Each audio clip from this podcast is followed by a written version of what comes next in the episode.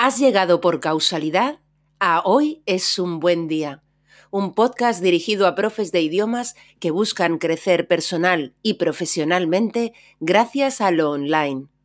Aquí, Lola Gamboa compartirá tips, estrategias e inspiración para que logres crear un trabajo a tu medida que te permita vivir bien de tu pasión docente, desde cualquier lugar y sin intermediarios.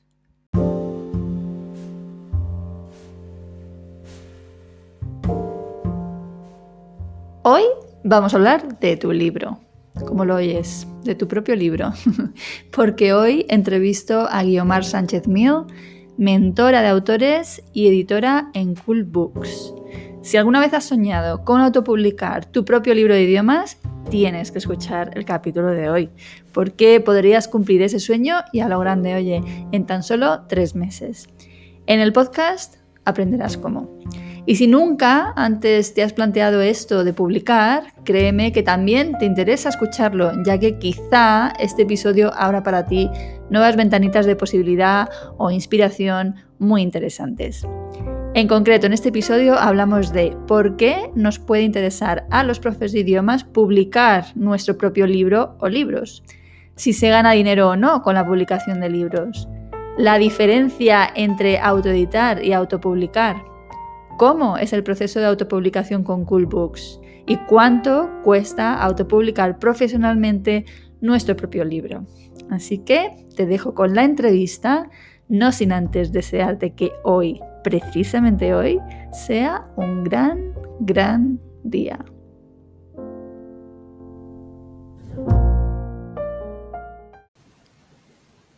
Estamos grabando. ¿Qué tal, Guiomar? ¿Cómo estás? Pues muy bien, encantada de estar aquí contigo y echar este ratito juntas.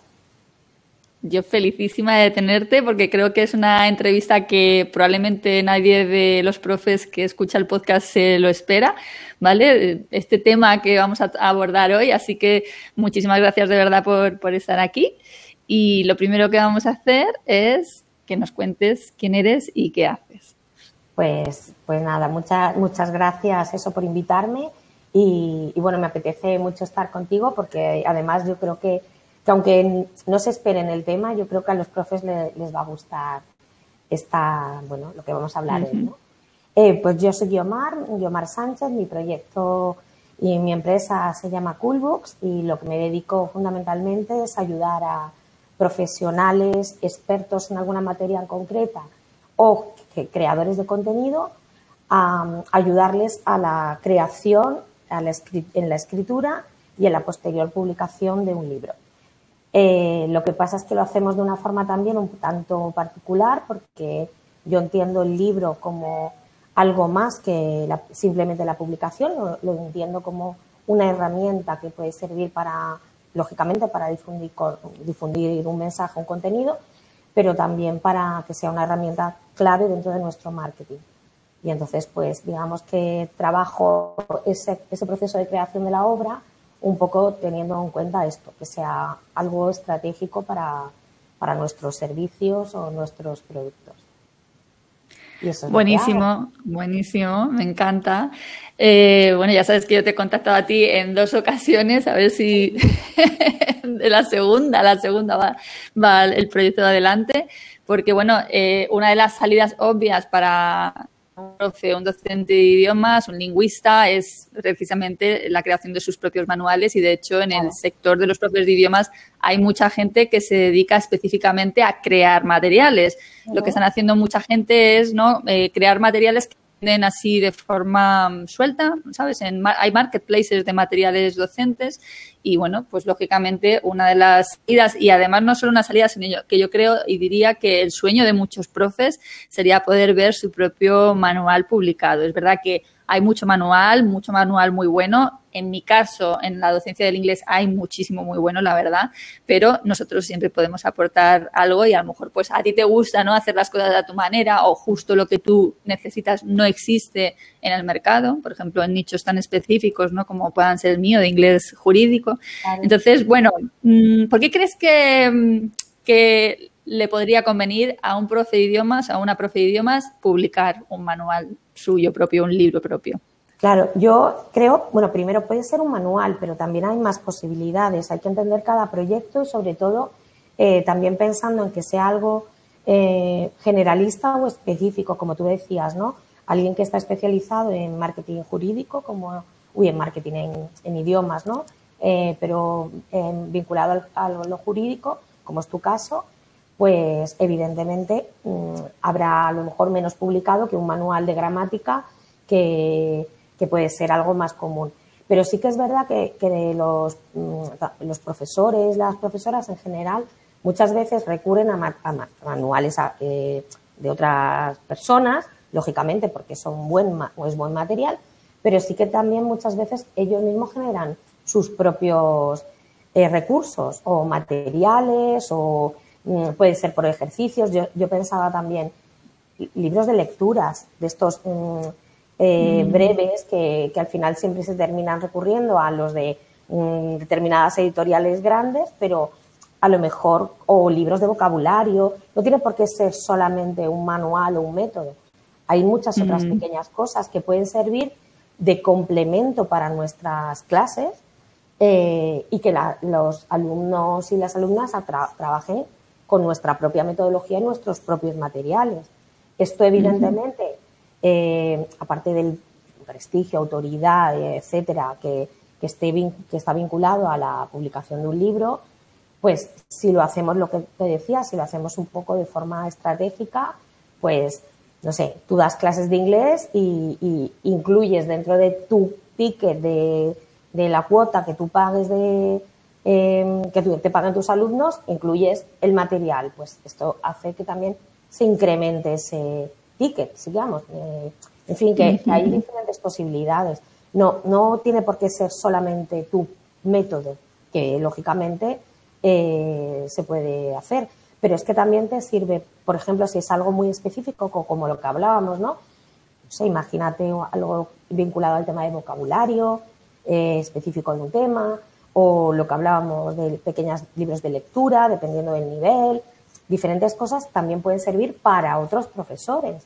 Exactamente igual que estamos recurriendo a, mm, actualmente, ¿no? Pues podemos recurrir nosotros a manuales o a, o a, materiales didácticos creados por, otro, por otros profesionales. Pues eso también es, eh, si es algo interesante, pues también se puede hacer. Y, es cuestión también muchas veces de creatividad. Y yo sé que en el tema de, la educación, de idiomas en, específico, pero, pero en general en el tema de, la educación, aun los profesores y las profesoras muchas veces están creando estos contenidos, ¿no? Para su... Es así. Eh, constantemente. Entonces, pues, mm, eh, pues me parece que es un buen un buen material para pensar, para plantear. Claro, y sobre todo aprovechar algo que ya tienen creado, ¿no? Que es lo que muchos hacen, los que lo venden así suelto, ¿no? Pues está la actividad, porque van vendiendo pues como actividades o clases, ¿no? Eh, lesson, digamos, ¿no? Pero es verdad que cuando tú ya tienes, te has hecho con un volumen de, de, materiales creados por ti, pues una salida muy sencilla o muy lógica sería crear un mal, ¿no? Y yo creo que la ilusión de ver tu propio libro impreso, eso mm, debe ser muy grande, ¿no, Guiomar? Hombre, yo mm, la verdad es que eh, siempre se, se, dice esto, ¿no? De que hay que tener un hijo, plantar un árbol y escribir un libro. Yo creo, yo creo que en parte es porque son cosas, son proyectos como de cierta envergadura y que, y que al final mm, sí es verdad que la, la satisfacción de, de, ver cómo eso se gesta, ¿no? Y luego crece, pues yo creo que de ahí viene la simbología, ¿no? Pero, pero es así, o sea, yo, yo, todos los autores con los que he trabajado dicen al final es como si fuera un pequeño hijo, eh, la emoción, ¿no? De tenerlo ahí. Luego, luego también es verdad que no solamente puedes, tiene que ser, a ver, esto es cuestión de plantearse cómo crearlo, ¿no? Pero no tiene por qué ser solamente, por ejemplo, de teoría. Tú puedes hacer que en el libro haya una parte práctica que luego además se pueda utilizar como eh, workbook sabes que eh, esto es un poco ya ir... Sí, hay posibilidades infinitas, está claro, ¿sabes? Porque puede ser desde si tú consideras que has creado un método, por ejemplo, una metodología concreta que puedas enseñar, mm, hay, hay muchas eh, posibilidades. Siempre se dice, o yo escucho, que no se gana dinero con un libro. Entonces, ¿esto es cierto o se puede ganar dinero? Eh, ¿Por qué puede interesarnos aún así si no es una fuente de ingresos que digas, bueno, me voy a retirar por fin a las Bahamas? ¿Vale? ¿Por qué nos puede interesar? ¿Por qué nos puede interesar el publicar un libro? Yo creo que, que, o sea, teniendo el perfil de emprendedor, o sea, da igual en este caso que seas profesor o profesora de idiomas o cualquier, eh, me refiero que, tenga, que, vinculemos el libro a nuestra actividad profesional.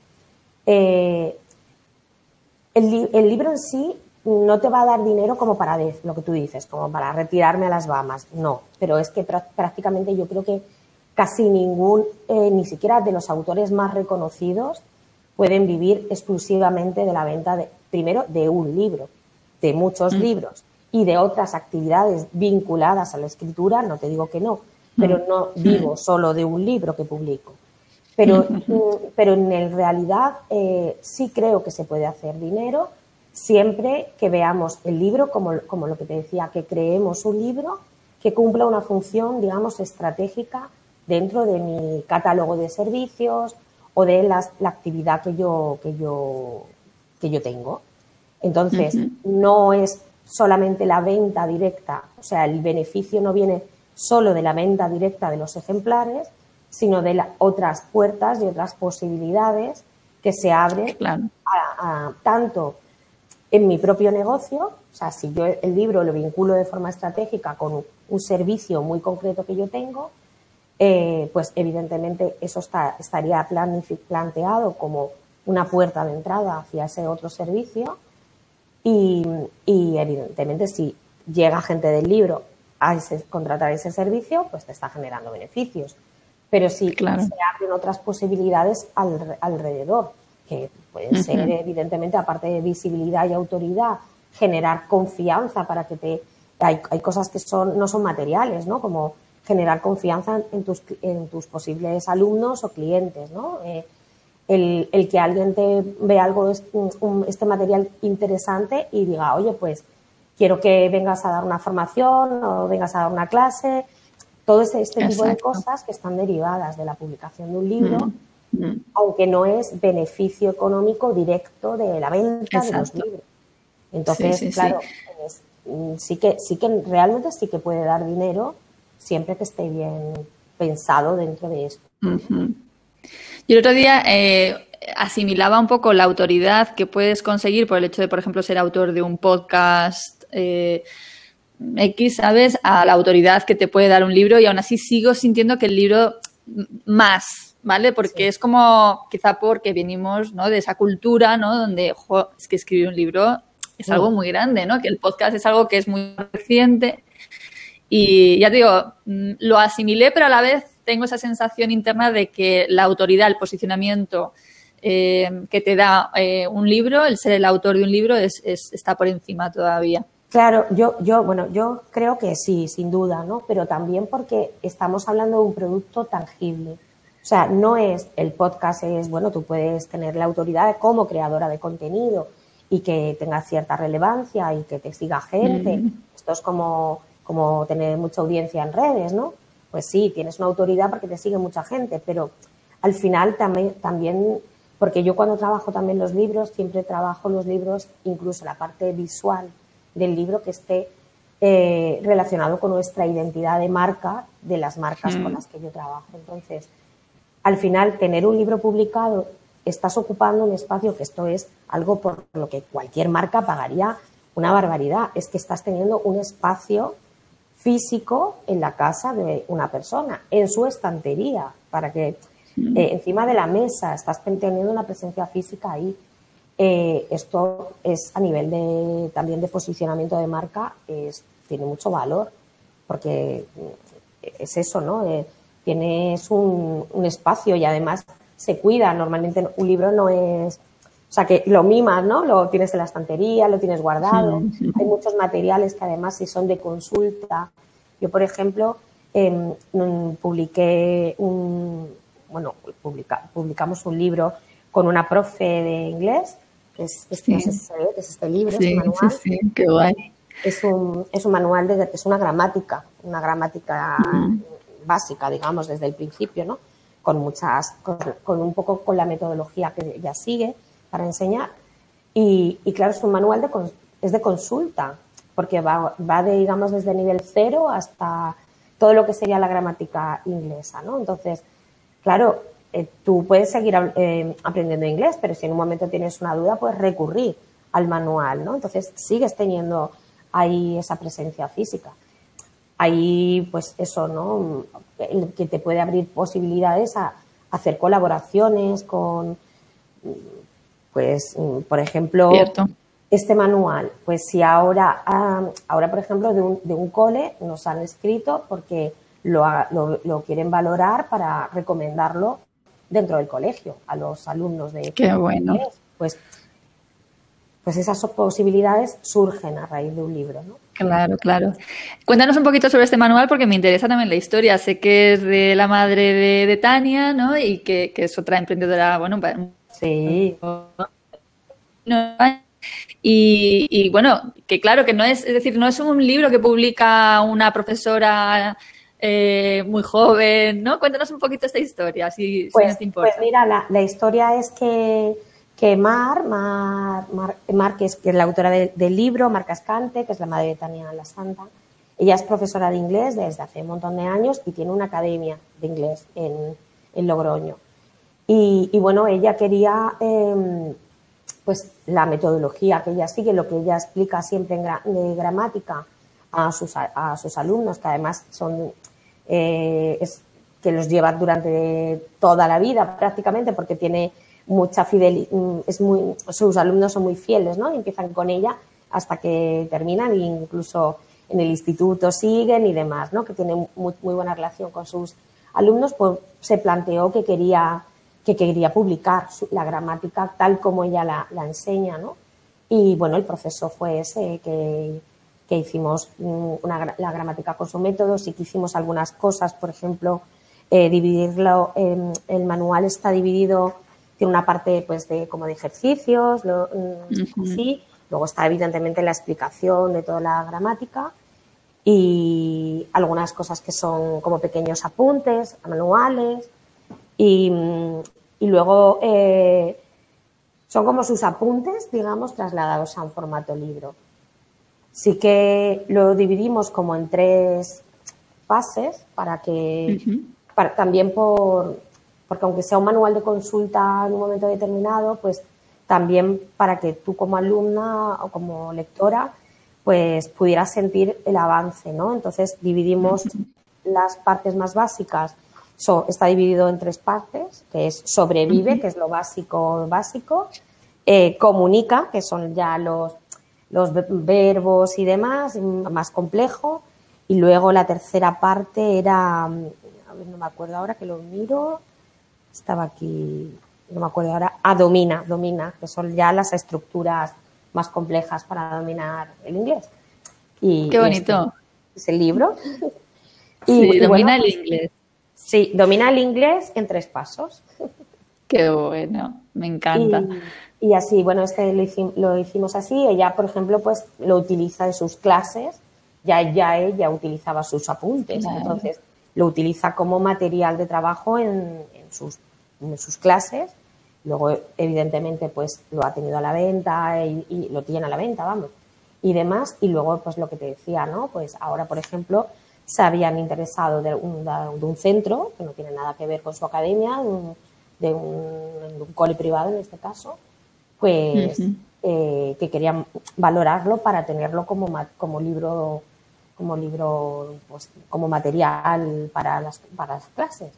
Entonces, pues, por ejemplo, pues esas son las posibilidades en este caso. Claro, claro. Aparte, en este caso concreto lo veo como un bonito autopremio, una trayectoria, ¿no? Totalmente, totalmente. Ella, ella, una de las cosas que hablábamos era esto, ¿no? Pues que aparte de esto, que dejar como ahí como su pequeño legado después de haberse llevar toda la vida dedicada a, la enseñanza del inglés, ¿no? Y para ella pues también es eso, pues un orgullo y, y, entonces sí es una parte más, lógicamente está la parte emocional y romántica de todo esto. Claro. Y te iba a preguntar, a ver, ya entrando en el proceso con vosotros de alguien que quiere contratarte, que tú eres mentora de autores y que ayudas a que eso sea una realidad, ¿no? O sea, ¿se considera que lo que se hace con vosotros es autopublicación o no es autopublicación? A ver, realmente la public es que esto siempre es un lío porque utilizamos autopublicación y autoedición como un mismo término, cuando realmente son procesos distintos. La edición es una cosa y la publicación es otra cosa. Tú puedes autopublicar un libro que no ha sido editado y puedes editar un libro que no se publique. Porque el proceso de edición, digamos, sería todo el proceso que hay de convertir un manuscrito en una obra. Pero la publicación es hacerlo público, es darlo, darlo a conocer, distribuir y demás. ¿vale? Por eso te digo que tú puedes autopublicar un libro que no ha pasado por un proceso de edición, es decir, no ha habido una revisión, no ha habido una corrección, no ha habido un diseño y una maquetación, digamos, profesional y lo, lo, autopublico, ¿vale? Este, eso, eso se puede hacer. Eh, y puedes, un día puedes hacer todo esto y decir, pues no lo saco a la luz. Por eso te digo que hay esa diferencia, ¿no? En, en cuanto a, a nivel de, de, diferencias, digamos, de la legalidad, es que el que autopublica al final mantiene los derechos de la obra, eh, los derechos sobre, comerciales de la obra, ¿vale? Eh, vale. Entonces, ¿yo qué hago? Yo lo que hago es ofrecer mis servicios de edición y facilitar, lógicamente, los de publicación a los autores con los que trabajo, pero ellos siempre mantienen los derechos, porque yo lo que hago es que mis servicios son de pago, pero para que esa obra, digamos, sea el, trabajo que haría una editorial tradicional es el mismo que hago yo. Lo que pasa es que en la editorial tradicional tú vendes los derechos a la, a la, editorial y cobras un porcentaje de beneficios por las ventas de ese libro, ¿vale? Pero también pierdes mucha libertad y mucha, eh, digamos, decisiones sobre la obra.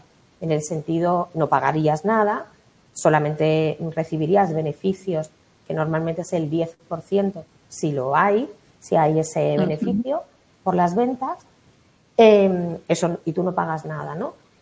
Que la diferencia con lo que yo hago es que yo pongo mis servicios a disposición de los autores para que el libro sea, lógicamente, lo más profesional posible y es el mismo proceso que seguiría una editorial tradicional, pero mis servicios son de pago, pero los beneficios de la, de, de la venta de las obras y demás son para los autores, porque ellos mantienen los derechos. Incluso si en un momento determinado llega otra editorial, porque esto nos ha pasado, ¿no? Eh, por ejemplo, con, el, libro de Nieves Villena, que no sé si la conoces, ya es pues Nieves, por ejemplo, publicó el libro con, con, nosotros y, al tiempo ha llegado una editorial grande que ha dicho, oye, me interesa este libro, te lo quiero hacer yo. Bueno, pues ella no tiene que negociar nada conmigo porque los derechos de la obra son de ella. ¿Vale? En este caso, esto sería. Y el proceso de edición, y, pero lo que tú me preguntabas, ¿es autopublicación? Es autopublicación en el sentido de que los derechos de la obra son tuyos y la parte, digamos, de, difusión y distribución y demás, eh, también en parte pues, dependen de ti pero el la parte de edición sí que lo que es hacer ese libro realidad desde el manuscrito, sí que eh, mm, lo hacemos nosotros, ¿no? O sea, lógicamente hay una parte de, lectura, de, análisis de la obra, ah, lógicamente la corrección, el diseño, la maquetación, todo esto, los trámites legales, todo lo que significa convertir ese libro, ese, ese Word, ¿no? ese manuscrito en un libro, sí que sí que lo hacemos de forma conjunta y mano a mano con los autores para que, eh, por eso decía que cuando publicas con una editorial, al vender tu trabajo, realmente tú pierdes allí un poco de decisiones, tanto de cuándo se va a publicar o, incluso esta parte que decíamos un poco más estratégica de, de ver qué publico yo porque me interesa para, para tenerlo en cuenta para otro servicio, esto evidentemente no se va a contemplar porque trata el libro, digamos, de otra forma. ¿no? Va pensando más, más generalista, quizás. Vale. Entonces, yo tengo una idea del libro, me topo con Coolbooks y Guiomar y digo, uy, pues esto puede ser una opción para mí, me pongo en contacto contigo, me das una cita porque es, yo he pasado por ese, esa primera fase, ¿vale? Y entonces, ¿qué pasa? Pues, ¿qué pasa? Depende del de, momento que te encuentres. Eso es lo que pasa normalmente. Sí, yo siempre tengo una, una conversación con todas las personas que trabajo. Es un trabajo al final eh, muy de, de, hay que estar bien conectados y que, hay que mm, fluya, porque si no, sí, sí, porque es un trabajo al final que se mima, que y necesitas que, estemos las dos personas al mismo, no sé, esa, esa conexión. Si no, no va a funcionar. Eh, entonces, eh, yo, eso, tenemos una reunión en la que yo me intereso un poco, pues, por qué necesidades tienes, qué, qué quieres publicar, cuál es la idea, y depende del momento que estés, puede ser o que necesites crear un material desde, no un material, sino, vale, quiero escribir un libro, pero no tengo muy, mucha idea de sobre qué o para qué. O tengo una idea, pero no lo tengo muy claro del todo. Entonces, hay una parte que puede ser un proceso de lo que, lo que tú decías antes, de mentora de, autora, de autores, es decir, yo acompaño durante todo el proceso de creación del libro y la escritura y luego entraríamos en la parte de edición, una vez que está terminado el manuscrito, ¿vale? Eso que hemos dicho antes de la corrección, el diseño, todas estas cosas. Esta es una opción y la otra opción es que tú llegues ya con un material terminado. Por ejemplo, el caso de, Mar. Mar llegó con un, con un material.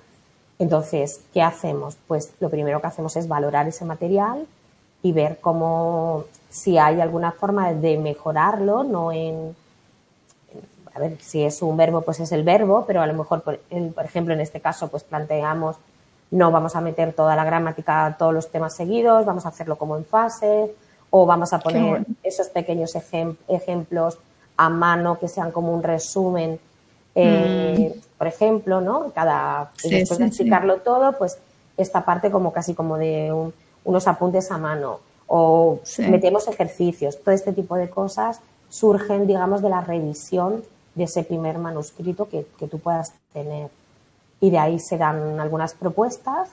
Si, si como al final las decisiones sobre, las, sobre la obra eh, las va a tener el autor o la autora, pues mm, se plantean como sugerencias. En, en el 90%, 99% de los casos se aceptan porque se entiende que es para mejorarlo, ¿no? Pero bueno, podría ocurrir que digas, no, yo no lo veo así o tal, pues bueno, pues la decisión final sobre esto la tienen los autores o autoras y luego lo que hacemos es, eh, si hay algo que modificar, lo tendrían que modificar ellos por su parte y una vez que eso está, pues entraríamos en el proceso que decía antes, ¿no? De edición, lo que es eso, pues la corrección, el diseño, todo esto.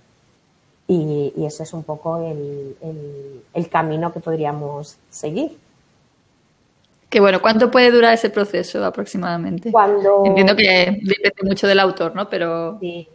Normalmente el proceso de publicación, que yo le llamo de publicación, es decir, no sin el acompañamiento en, el proceso de escritura, porque aquí sí entra un poco pues la agilidad ¿no? con, la que, con la que se pueda mover, eh, en este caso, el, el escritor, la persona que está escribiendo el libro eh, normalmente el proceso de publicación son tres meses, desde que empezamos hasta que están los ejemplares. a veces puede ser un poco más largo, un poco más corto, pero más o menos son unos tres meses. Y si lo unimos, digamos, al proceso eh, con la creación del libro, yo normalmente lo que es el acompañamiento en el, proceso de escritura del libro lo hago de forma eh, uno a uno o hago eh, en algunas ocasiones del año hago una mentoría grupal con, ah. seis personas. Entonces, hago un grupo con seis personas que estamos todas a la vez escribiendo cada una, cada una su libro, ¿no? Y normalmente este proceso son cuatro meses. O sea, que los cuatro meses de una, cosa más los tres meses de, la edición. Mm, qué interesante, me encanta. Qué bueno. Porque, ¿qué suele frenar a la gente, o sea, a las personas que quieren escribir un libro, pero no llegan a hacerlo? No sé, que no dan el paso. ¿Tú qué crees que hay ahí? Que, no dan el paso. Mira, yo creo que una de, la, yo creo que una de las cosas es eh, el bloquearse por verlo. O sea, evidentemente es un proceso esa es un proyecto de cierta envergadura. Pero yo creo que una de las cosas es verlo como eso, como una montaña un poco inalcanzable, ¿no? De por dónde empiezo y, y luego tengo muchas ideas, no sé cómo estructurarlas, luego quiero meterlo todo, pero esto pasa mucho. Yo, yo en el mentoring realmente lo que tengo es una metodología también propia y vamos siguiendo una serie de pasos para ir, porque yo digo que los libros no se escriben, se construyen, y entonces una serie de pasos que vamos dando para ir construyendo ese libro con unos objetivos también concretos. Porque el no tener claro también el para qué hago esto y para quién lo hago es un error muy grande. Porque hay veces que pensamos solo en lo que yo quiero contar o lo que yo quiero transmitir y el no tener en cuenta a quién me va a leer y, al final esto para qué va a servir, me va a servir. Exacto. Eh, eso es uno de los, para mí es uno de los errores que se suelen cometer. Y que muchas mm. veces mm. Esto sí que me pasa cuando me llega un manuscrito ya terminado, alguien que se ha, ha, pasado por estos, todas sus vicisitudes, bueno, no me va a salir, bueno, por todos sus líos, por todos estos líos y, al final lo ha conseguido, muchas veces toca tirar algunas cosas para atrás por eso, por esta parte de no haber pensado estas cosas primero. Mm, pero, pero en realidad eh, esto y luego creo que hay un lo que tú decías antes, ¿no? La autoridad que da un libro, esto es muy bueno para la persona que escribe un libro, pero también da mucho miedo que, esto impone, ¿no? Me, lanzo con un podcast o, escribo en un blog o hago no sé qué, pero cuando va a estar impreso me da, me da como más, mm. ¿no? Este síndrome del impostor, que yo en este caso le llamo del negro sobre blanco, porque da un poco, un poco de, de miedito. Ya. Bueno, también es una cuestión, claro, cuando tienes la idea y tienes claro que lo quieres hacer, pero resulta que el tiempo es un poquito difícil de gestionar, ¿no? Cuando dedicas ese tiempo a, poder escribir, ¿no? Y hacer una cosa que te parezca razonable publicar, ¿no? Claro. Sí, lo que pasa es que esto también pasa por lo mismo, por no tener esa parte de organizado el, contenido. Porque, por ejemplo, eh, yo con las personas que trabajo en la escritura de un libro son todos profesionales, que tienen su actividad. O sea, no cierran su negocio para ponerse a escribir el libro. Lo hacen en el proceso de su día a día. Hay que ser, es verdad que hay que ser persistente. O sea, esto no, no se puede, porque si lo dejas y luego lo retomas, es como empezar de cero. Tienes que tener una constancia. Cuando has tomado la decisión, hacerlo. Eh, y luego, lógicamente, hay que seguir una hoja de ruta muy clara, porque eso es lo que te va a permitir escribir de forma más enfocada y que no empieces a divagar. Porque eh, esto que te decía, ¿no? Cualquier tema es una madeja infinita. Tú te pones ahí a tirar y eso no acaba nunca. Entonces, mm, cuando te pones a escribir, si encima tienes soltura y eres creativo, uy, esto debería meter porque es muy importante, uy, esto. Y, creo que esto es un problema, entonces, para la persona que escribe, porque luego ya esa madeja se, enreda y ya no sabe por dónde seguir. Entonces, sí que para mí es importante planificar muy bien, crear un índice muy claro de qué contenidos vamos a meter y, y, a partir de ahí empezar a crear y esto te va a facilitar el que lo puedas encajar también en tu actividad porque realmente mm, no es más un capítulo de un libro, no es más que un post de un blog mm, currado, o sea, no cuatro líneas, sino un post largos. Es, es, aproximadamente lo mismo de contenido. O sea que... Sí, yo me doy cuenta porque como consumo mucho ebook, ¿sabes? Realmente lo que hay en un ebook de texto es nada. O sea, yo me he molestado en contar las palabras, las líneas y tal, y tengo varios libros de, de idiomas, ¿no? Eh, que en realidad son muy sencillos. O sea, que no, por ejemplo, libros de frases bilingües es un tipo de libro que podemos publicar que es muy práctico, muy útil y muy fácil de crear para un profe de idiomas, ¿sabes? Y realmente cuánto texto hay ahí, ¿no? Es decir, frases bilingües es, tienes aquí las frases en español y aquí en inglés, ¿no? Entonces el alumno trabaja traduciendo primero las de español al inglés y luego comprueba con sus frases en inglés en el otro lado. Que es un formato que yo utilizo, por ejemplo, en los, en los descargables gratuitos que tengo en la web, ¿sabes? Y que funciona fenomenal y que no por ser sencillo es menos útil. O un libro que me compré, por ejemplo, de inglés de negocios, en donde en cada capítulo hay, eh, ponte 10 errores, ¿vale? Es decir, son 10 frases y cada frase contiene un error y tu trabajo consiste en detectar el error y corregirlo. Y es un ebook y de texto realmente es muy poquito, porque además, claro, no vas a tener las frases ahí todas apelotonadas en una página del ebook o del libro mm, físico, ¿no? Entonces necesita ese espacio y nosotros precisamente por lo que tú decías, como podemos incluir ejercicios que va a ser lo más normal, pues hay mucho espacio que va a ser espacio de trabajo o espacio visualmente para dar un respiro a la mirada, ¿no? Porque no puede ser de otra manera. Claro, claro. Sí, sí, o sea, no, no hace falta que sea eh, una enciclopedia, o sea, puede, hay hombre, y además a, nivel gráfico hay que, eh, y esto es cuestión también de didáctica, ¿no? Y los libros tienen que tener también un, un aspecto visual que facilite la comprensión, ¿no? En este libro, por ejemplo, no recuerdo ahora mismo de memoria, pero había determinadas mm, palabras, igual, ¿no? Cuando había un error o alguna, o, la palabra que se estaba em, en la lección que fuese, se resaltaban de un color concreto, se ponían, eh, ¿para qué? Para que el alumno cuando vea esto identifica, ah, vale, esto es lo que estoy trabajando en esta lección. Eh, todo este tipo de cosas, eh, lógicamente, mm, hay que hacerlas visualmente para que se entienda, ¿no? Y, y que sea atractivo. Al final, lo que queremos es que el conocimiento llegue de la mejor forma posible y para eso hay que sacarle de partido también al tema gráfico, ¿no? Y a eso, a los espacios y a... Claro, es, eh, eso es importante. La verdad que yo, como te sigo en Instagram y tal, veo los, la parte gráfica, cómo creáis, o sea, la estética de vuestros libros es súper bonita, es muy bonita. Me, me, gusta mucho, lo cuidáis mucho y se, se, nota, ¿no? Y una cosa que estuvimos hablando cuando tú y yo nos reunimos eh, la otra vez eh, fue, bueno, pues que en realidad da igual si el libro va a ser un eh, libro electrónico o si va a ser un libro físico. El trabajo con vosotros es exactamente el mismo y de hecho yo te venía con la idea de yo quiero un ebook y tú me dijiste ¿y por qué solo un ebook? Sí, a ver, yo creo que, que, el trabajo que yo hago con cada proyecto siempre es el mismo. Me da igual que sea digital o que sea en papel. Se puede hacer en papel y se puede hacer en digital. Yo creo que a nivel también de, de autoridad, de prestigio y demás, no da lo mismo un libro que está en papel que un libro electrónico. O sea que si buscamos también ese plus por ahí, eh, no hay una gran necesidad tampoco de hacer una cantidad de ejemplares brutal, pero creo que mm, aporta muchísimo más prestigio y, pensando en, que sea un material incluso para alumnos, eh, el tener también ese, ese material, lo que te decía antes, ¿no? esa presencia incluso física de tu marca en su casa, pues tiene, mm. tiene un valor. Eh, en ese sentido, yo, yo, yo lo veo que es incluso para trabajo, ¿no? Es más práctico eh, directamente eh, trabajarlo en el papel.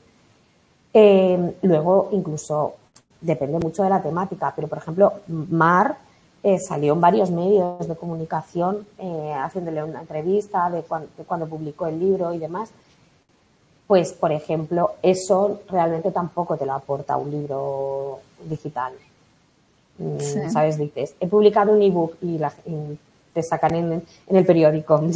es raro, ¿sabes? Pero, hombre, porque todavía es un canal, ¿sabes? El libro todavía concede ese, ese prestigio, Sí, sí, sí. Al que le gusta leer, lo normal es que diga siempre, yo es que soy del papel. Sí, bueno, eh, yo, yo leo las dos cosas y de hecho hago las dos cosas, ¿no?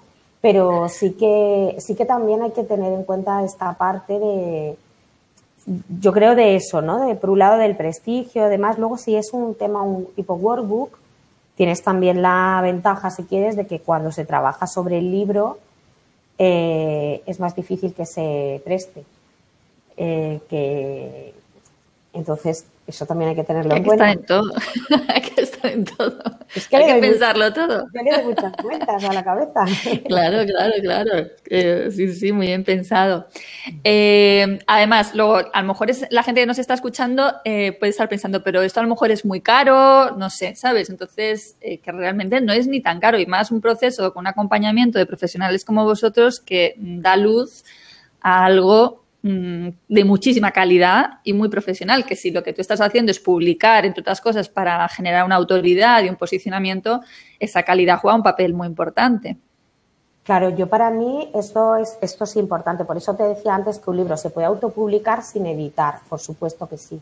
Pero si estamos trabajando con una, con, o sea, buscando también esta parte, ¿no? De que este, de que el libro nos pueda eh, generar, ayudar a generar confianza, credibilidad, eh, pues autoridad y todo este tipo de cosas, eh, lo suyo es que esté cuidada la edición, que sea de verdad Mm, digna, ¿no? Porque si no, no sé, como que te estás tirando piedras sobre tu propio tejado, eh, mm. si es una mala, una mala edición, ¿no?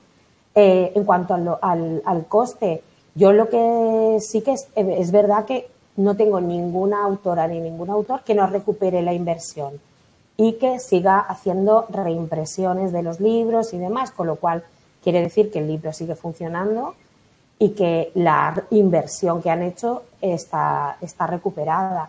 Eh, sí que, bueno, eh, el, el, coste está normalmente de lo que es el servicio de publicación, eh, está a partir de mil, mil, mil euros, 1.300 euros. En, en, general son unos 1.500, lo que es la, el servicio completo de publicación. Lo que te decía de, de mm, la lectura, el análisis, la corrección de la obra, el diseño, la maquetación, todo este proceso eh, estaría en torno a eso. Y cuando es el proceso de, acompañamiento completo, pues depende, porque si lo hago en grupo, lo hacen de forma individual, pero, pero bueno, de todas formas, si alguien está interesado, pues que me escriba, que yo lo primero que voy a hacer es tener una, una reunión con, esa persona para, para que entendamos eh, y, y, resolver ¿no? las dudas, porque hay veces que hay muchas dudas sobre cómo lo hago o qué hago. Y Exacto. Sí, pero vamos, que a mí me parece que eso, a, día, a fecha de hoy, que estamos en 27 de abril de 2021, las tarifas aprox que manejamos aquí, que estamos hablando de 1.500 euros porque alguien te acompañe en ese proceso de que te lo revisen, te lo editen, te lo pongan bonito, eh, te asesoren en hay que cambiar esto, tal, me parece que está súper bien. Y luego está la parte ya de publicar, ¿no? Que también depende del número de páginas, ¿no? Me estuviste contando un poco. Sí, claro, la parte de impresión en este caso de los ejemplares, pues claro, a priori no se puede dar porque no sabemos cuántas páginas va a tener ese libro mm, ahora mismo. O, cuántas páginas a color debemos meter, si hay que hacer o, no. O, entonces, no hay un estándar. Pero bueno, una orientación es que un libro de 150 páginas aproximadamente, pues 100 ejemplares puede salir la impresión entre 350, 500 euros, más o menos, incluyendo partes a color, ¿no? Eh, esto, esto sería un poco la, impresión. Luego nosotros sí que les ayudamos también solo a los, a los autores con los que yo he trabajado eh, o a las autoras. Eh, lo que hago es facilitarles también algunos canales de distribución, porque evidentemente como dueños de su obra la pueden vender como y donde quieran, como hemos dicho, en mis clases, en mi página web, la quiero subir a, Amazon, lo quiero hacer, lo pueden vender como quieran, no hay ningún tipo de exclusividad. Pero sí que eh, yo les facilito la posibilidad de que lo vendan a través de mi librería online, sobre todo para que no, para si es esta compra no vinculada, por ejemplo, a una clase, ¿no? sino que sea compra a un cliente final, pues para que no tengan ellos, eh, eh, para que no tengan que estar enviando ellos los ejemplares. Enviándolo. Eso es, entonces lo hacemos a través de mi librería online, en la que yo tendría, digamos, un depósito físico de ejemplares y me encargo de los envíos y demás. Y luego lo que hacemos también es darlo de alta en una serie de bases de datos de librerías a nivel mm. nacional e internacional eh, y lo que hacemos, es, esto funciona mm, con, como impresión bajo demanda. No está físicamente en las librerías, está eh, en, las, en sus web y cuando alguien compra directamente en esa librería se produce ese ejemplar y se envía. Y es, es, otra forma de estar, digamos, tener más presencia eh, en otros canales, ¿no? Pero mm, ya sabes, Lola, que yo creo que, que, te lo he comentado porque yo siempre lo digo, que los libros se venden donde están los lectores. O sea, que lo que hay es que buscar dónde está mi lector y mi lectora. Puede ser en una librería, sí, puede ser en una librería técnica especializada también, pero a lo mejor está en un cole. o está en un, no sé, en un de, empresarios que necesitan inglés mm, para, para manejarse en temas comerciales, yo qué sé. Total, total, sí, sí, sí, está claro. Yo en mi caso, el colegio de abogados, ¿no? Claro, más, más, más claro. Entonces, imagina que hay una profe o un profe que está eso, como pensando, ¿no? Jugando a hacerse ilusiones con su idea de libro. ¿Le darías algún consejo así de, a este respecto para que se lanzara? Yo le, o sea, yo le diría que, que si le tiene el gusanillo y, y, el, eh, vamos, y tiene el interés, que lo haga. O sea, que lo primero es confiar en, en lo que yo tengo, ¿no? Porque esto también, tú decías antes, ¿qué les pasa a veces, no? Esto, este miedo, ¿no? A veces miedo escénico de, uy, porque lo que yo hago para mi clase vale, pero uf, ahora lo tengo que sacar fuera, ¿no? Eh, el, que me juzguen también otros compañeros de profesión, que esto me pasa, me pasa. muy importante. Me pasa mucho también. Yo creo que lo primero es ese punto de confianza y que uno crea que lo que hace es válido y, y, de hecho el publicar el libro muchas veces a posteriori eh, ocurre, ¿no? Que cuando se ve el libro ya impreso dicen, ostras, pues en el fondo yo soy, soy bueno, ¿no? O soy buena. Sí, sí. Se, me da bien lo mío. Sabía un montón y no, y no, me lo creía, ¿no? Eh, yo lo primero que diría es esto, que, que bueno, que pruebe, que lo intente, ¿no? ¿Por qué no? Y, y que tenga eh, muy claro eh, lo que decíamos antes, el objetivo de lo, de lo que publico, para qué es lo que yo estoy publicando, para quién es, mm, porque dependiendo de esto, del por, eh, para qué lo hago y, el para quién lo hago, ahí sale muchas veces el match de qué, lo, qué hago. Eh, el tema, ¿no? El tema en concreto y más específico. Porque, claro, dices profes de idiomas, pues se supone que vas a, a hacer un libro vinculado a esto. Pero, como hablábamos antes, se pueden hacer muchos enfoques y que se atreva, ¿no? Que, le dé ese punto creativo. Claro, que no se quede con las ganas, ¿no? Yo creo que es eso, que no, no, quedarse con las ganas. Es que quedarse con las ganas está muy feo. Pues, la verdad. Bien, ahora me gustaría ya en esta última parte pues un poco hablar de, ti como emprendedora, ¿no? Em, porque tú también eres una emprendedora, lógicamente tienes tu propio proyecto y te quería preguntar qué te llevó a ti a emprender. Pues mira, a mí me llevó a emprender, eh, yo, yo llevo muchos años, yo llevo más de 25 años relacionada con el mundo de, del sector editorial y de las publicaciones, porque yo he trabajado también mucho eh, para servicios de publicaciones, tanto de empresas eh, y de instituciones públicas, haciendo revistas y demás. Quiero decir, llevo toda la vida entre los papeles. Eh, y, llevo, y, llevo mucho tiempo ahí, ¿no? Entonces, sí que para mí había un, hubo un pequeño motor que fue el, el ver que, las, el que trabajaba para editoriales, como te decía, y entonces veía que muchos proyectos se quedaban en el camino porque las editoriales tradicionales o las más grandes, al final lo que van buscando es un libro que funcione de forma muy generalista. Y entonces hay muchos proyectos que se quedan en el camino porque saben de antemano que no va a ser unas grandes ventas, ¿no? Y entonces em, a mí esto me daba mucha pena porque yo veía proyectos muy chulos y, entonces que, esto no salía y que sí que podían tener esta rentabilidad que decíamos de otra forma, haciendo las cosas de otra forma. Y, bueno, tenía ahí esa, esa gusanillo y empecé un poco en paralelo, sin dejar mi trabajo, empecé a hacer ahí mis pinitos con Coolbooks hasta que, bueno, un día se decidió que, no, que así no iba a avanzar nunca. Y entonces pues dejé mi trabajo y me empecé solamente con, con Coolbooks, ¿no? Y, y, nada, fue también esto una parte de, pues no, yo, mm, yo no decidí emprender por el tema conciliar, porque podía hacerlo de bien como trabajaba, y fue más un poco esto, el hacer algo eh, que estuviera alineado con mis valores, con la forma que yo tenía de entender eh, cómo podía ser el mundo editorial en un momento determinado y, bueno, y hacer las cosas eso a, mi manera, como yo creía. y estoy muy contenta haciendo lo que hago. Lo disfruto mucho, me gusta mucho.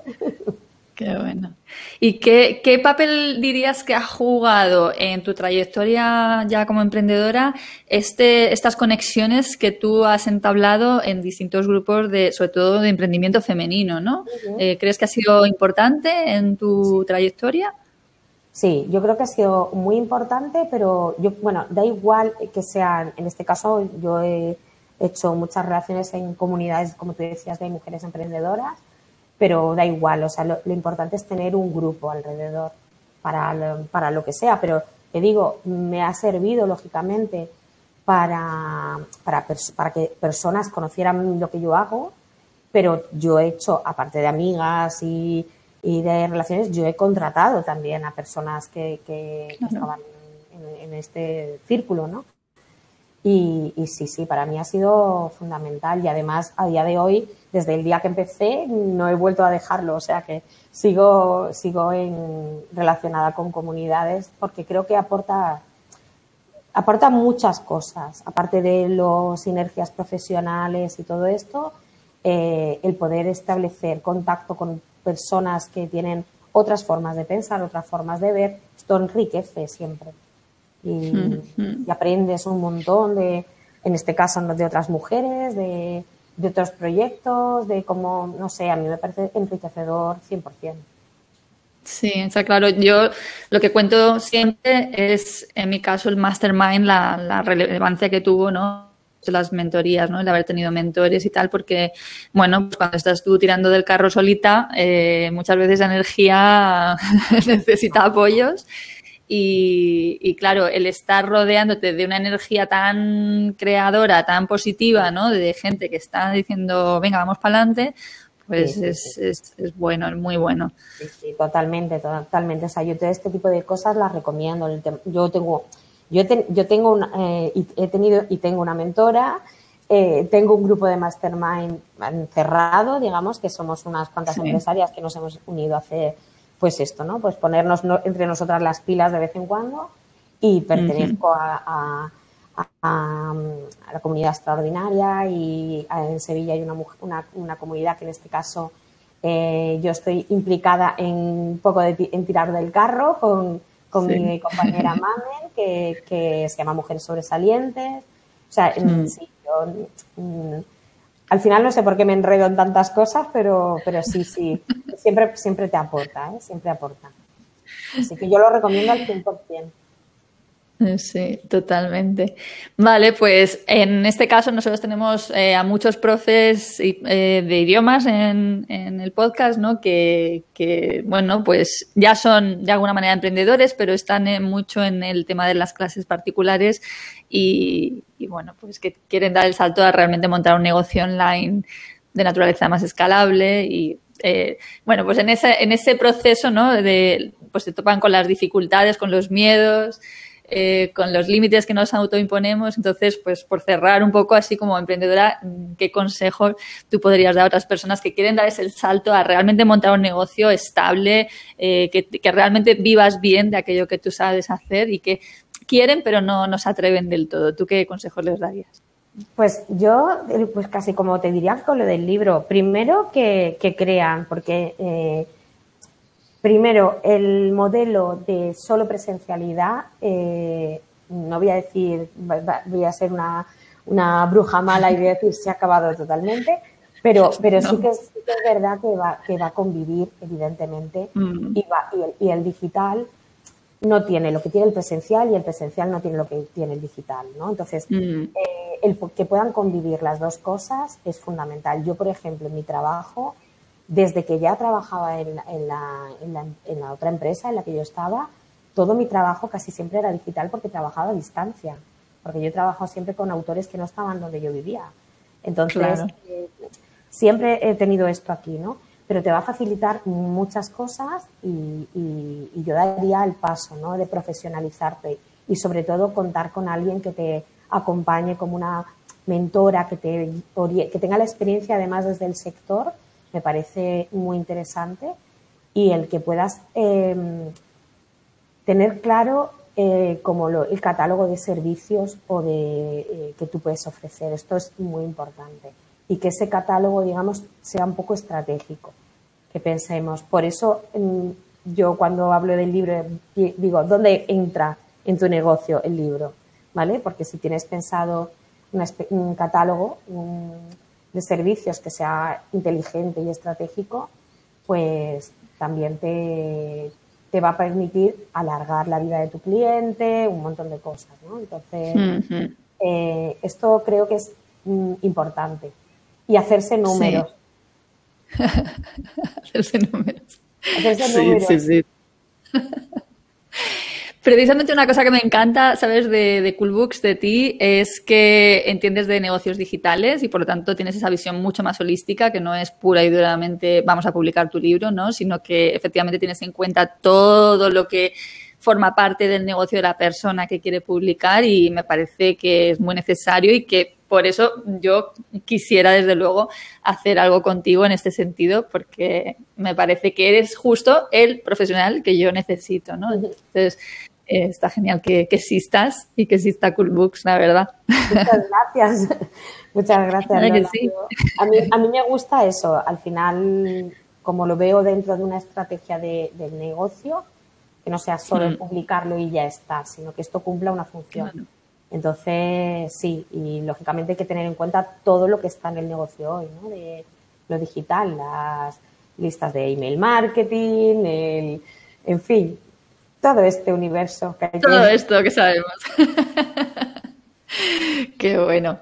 Muy bien, Guiomar, pues yo creo que hemos cubierto todo lo que te quería preguntar. Em, ha sido un placer de verdad charlar contigo y espero que hayamos dado nuevas ideas ¿no? y el impulso necesario también a personas que necesitan un poquito la patadita esa ¿no? que les impulse a, tomar el paso y hacer una cosa que puede ser un sueño eh, realidad, ¿no? que es publicar tu propio libro, manual, etcétera. Pues nada, yo lo que lo he dicho que encantada de que me hayas invitado y que espero eso yo también que que las personas que nos escuchen, pues que sientan por lo menos ese gusanillo de decir, si lo han pensado alguna vez, decir, uy, pues es posible, lo puedo hacer. Y, y, si, y si eso todavía está ahí, pues que lo hagan. Y que si quieren contar conmigo, pues que ya saben que contacten conmigo, que yo, yo en la medida de, de, mis posibilidades les, les voy a ayudar a que ese proyecto sea lo mejor posible. Exacto. Yo dejaré el enlace a tu web en, el post, ¿vale? Pero aún así, pues eso, que es Coolbooks, ¿eh? que se escribe como suena en español. os. Coolbooks. coolbooks.com. Eso es. Ok, pues listo, Guiomar, muchísimas gracias de verdad. Y tú y yo, por supuesto, estamos en contacto. No desvelamos nada, pero estamos en contacto. Eso es. Pues estupendo, Lola, mil gracias, de verdad. A ti, un abrazo.